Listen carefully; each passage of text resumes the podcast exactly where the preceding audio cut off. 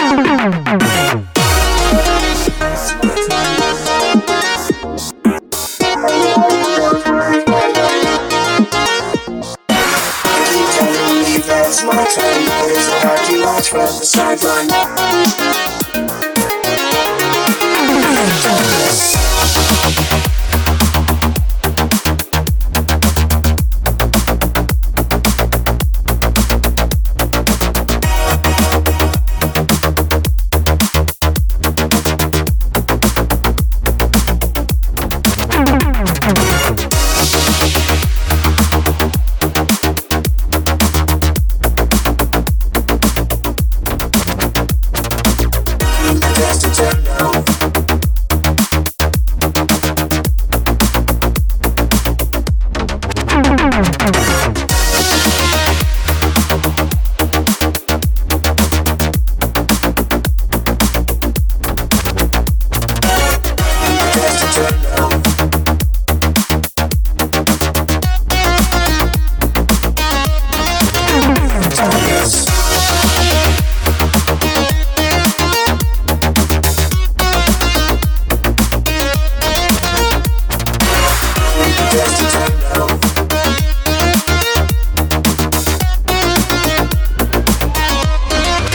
That's